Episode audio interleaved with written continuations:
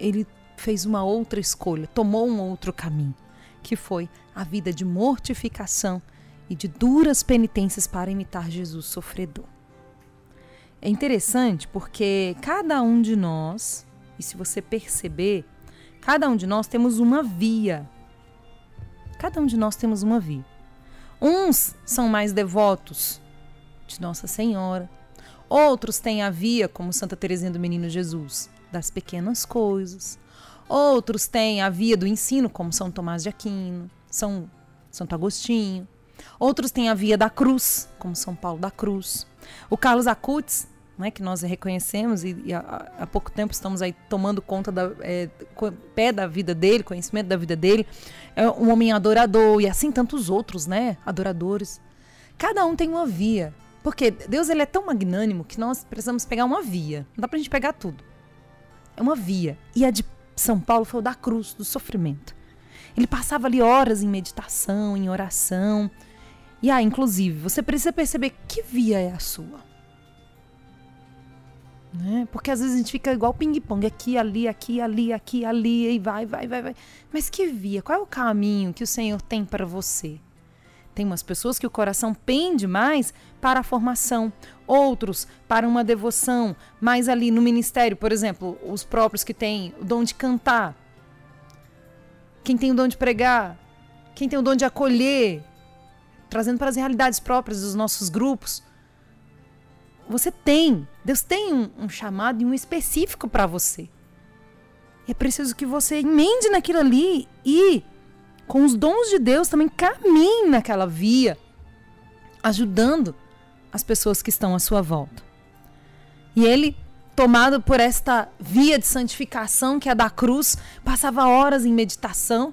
Quando o bispo de Alexandria do Egito concedeu-lhe vestir o hábito que parecesse ali com a imitação da paixão de nosso Senhor Jesus Cristo. Nesse hábito tinha um coração encimado pela cruz e três cravos com a monografia, é, o monograma de Cristo.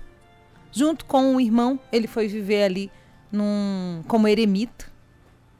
Aos domingos eles desciam e se dirigiam aos lugares vizinhos para pregar sobre o quê? Sobre a paixão de nosso Senhor Jesus Cristo. E para tornar então mais eficazes ali as suas pregações, muitas vezes eles é, se expunham ao público até mesmo em suas penitências e faziam ali né, é, reflexões frequentes, levando as pessoas à conversão. As suas missões eram sempre assinaladas pela cruz de madeira erigida no lugar onde os dois irmãos estavam ali pregando, habitualmente era uma praça, um lugar público. Depois de o Papa Bento XIII né, haver ordenado sacerdote os dois irmãos na Basílica de São Pedro, eles foram os dois ordenados na Basílica de São Pedro, permitiu que eles, então, continuassem aquela missão. E acontece ali, então, a fundação de uma congregação que até hoje nós conhecemos, que são os passionistas homens e mulheres que hoje vivem esta vocação. Os passionistas caminham até hoje, são frutos de São Paulo da Cruz. Uma regra que foi rígida e que tinha aí como via a difusão e a pregação da força salvadora da cruz. Ela teve uma, um rápido crescimento ali pela Itália, convertendo a muitos. E muitos conventos surgiram então ali em Roma. João e Paulo, nome do irmão dele, que nós citamos aqui algumas vezes, sobre o Monte Célio, foi canonizado em 1867.